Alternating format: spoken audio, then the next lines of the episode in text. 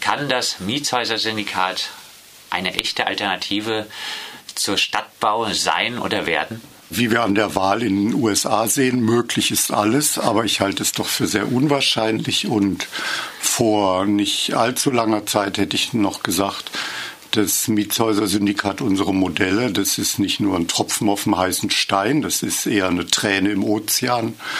Aber die Entwicklungen in den neuen Baugebieten in Gutleutmatten haben gezeigt, dass wir doch einen erheblichen Teil an Wohnungen bauen können, also erheblich für unsere Maßstäbe. Dort bauen wir nämlich von den 500 Wohnungen, die das Baugebiet umfasst, also das ist ein kleines Baugebiet, da bauen wir äh, 10 Prozent, also knapp 50 Wohnungen und eine große Kita. Und im Investorensegment, das ist in Segmente aufgeteilt, ein Drittel Baugruppen, also privat äh, orientierte, privateigentumsorientierte Baugruppen, ein Drittel die Stadtbau und ein Viertel, äh, 40 Prozent sind Investoren und Bauträger. Und in diesem letzten Segment für Investoren und Bauträger bauen wir sogar 25 Prozent, also schon ordentlich von der Träne auf den äh, heißen Stein, zumindest zum Tropfen auf den heißen Stein.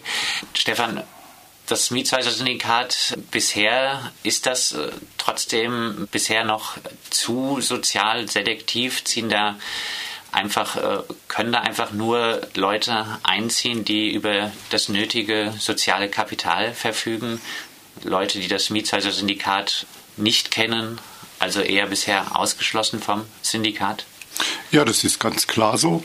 Und äh, deswegen würde ich auch nicht sagen, wir sind jetzt eine Alternative und es gibt Gründe, warum wir das auch gar nicht sein sollten. Es ist natürlich sehr schön, wenn es viele Gruppen gibt, viele neue Gruppen gibt, die, die das selber in die Hand nehmen wollen, ihren Wohnraum zu organisieren. Also sie müssen ja nicht selber bauen, das machen wir in Gutleutmatten auch nicht. Da gibt es Architekten, Bauunternehmen.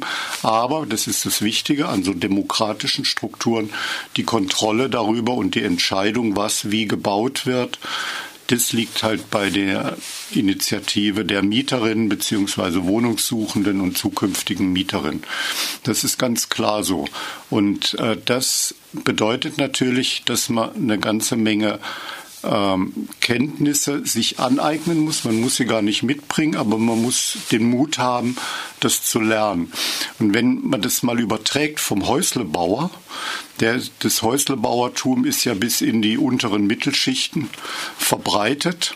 Da lernt es die Häuslebauerfamilie ja auch, sich darin zurechtzufinden, dass ihnen ein Haus gehört, eine Wohnung, dass sie sich um Instandhaltung kümmern müssen. Beim Bau ist das auch eine genauso stressige Phase.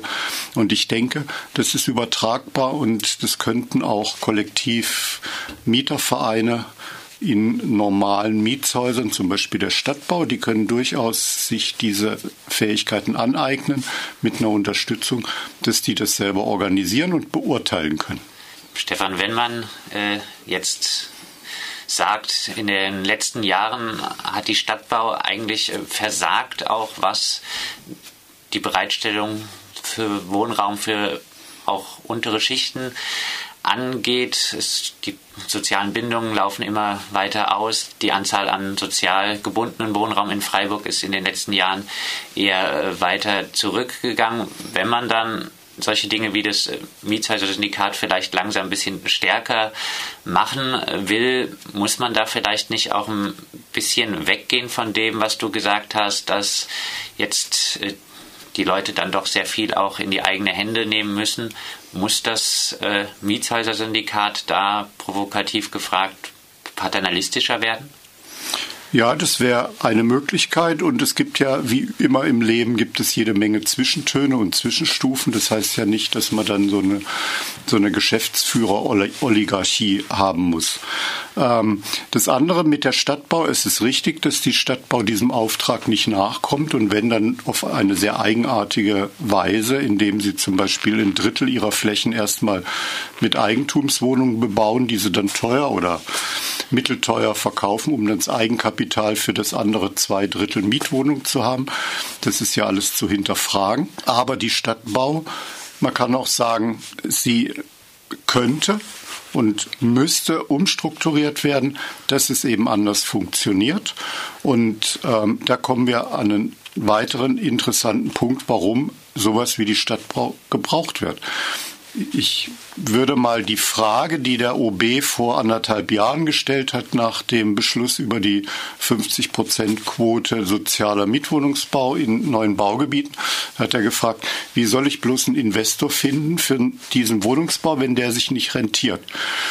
Da gibt es natürlich verschiedene Antworten darauf. Eine Antwort wäre, wenn es keinen Investor gibt, der diese Wohnung baut, die notwendig sind, dann muss es ein kommunales Wohnungsunternehmen machen. Das ist eine ganz, wäre eine ganz logische Konsequenz.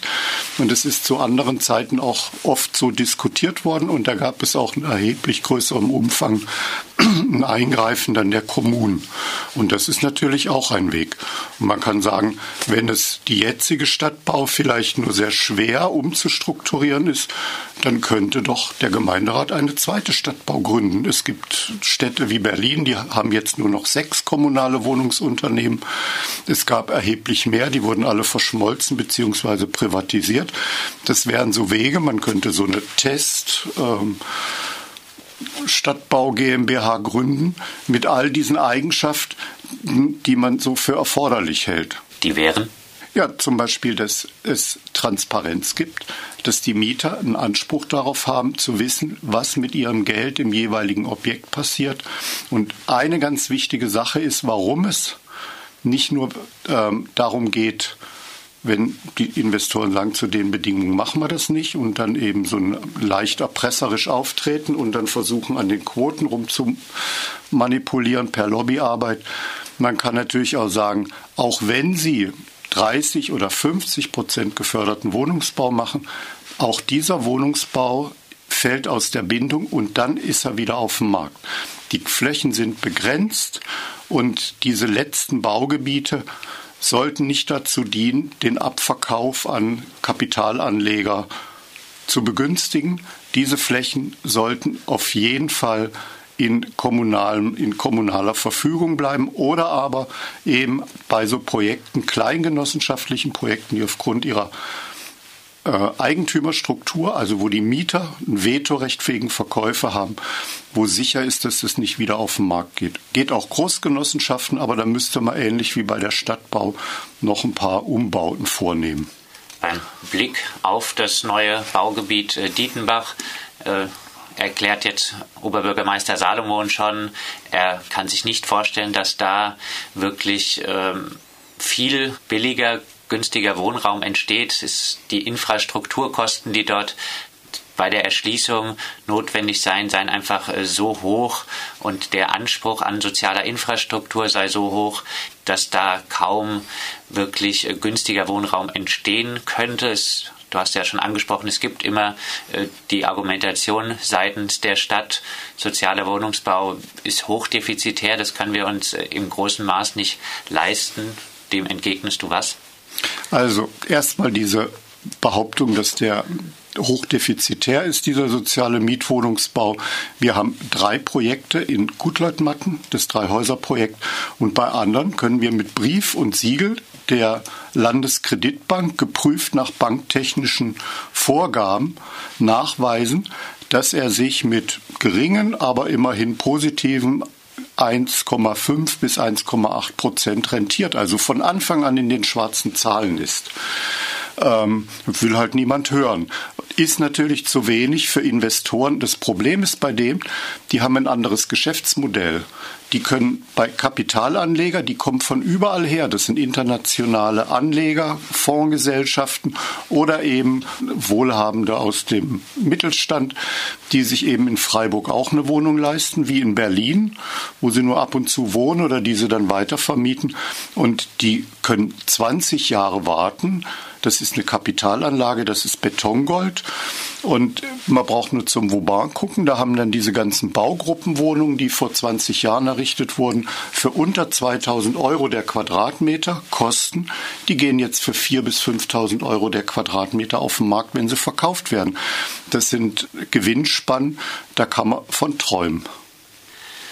Gucken wir noch einmal trotzdem auf die eigene Alternative auf das Mietshäuser-Syndikat schon ein bisschen angedeutet. Wäre es vielleicht zukünftig auch vorstellbar, dass äh, man wirklich mehr vorgibt bei entstehenden Häusern, dass die Einziehenden dann erst äh, einziehen und sich dann als Hausgemeinschaft äh, bilden, aber vorher nicht bei der Zuschneidung von allem wirklich mitreden können.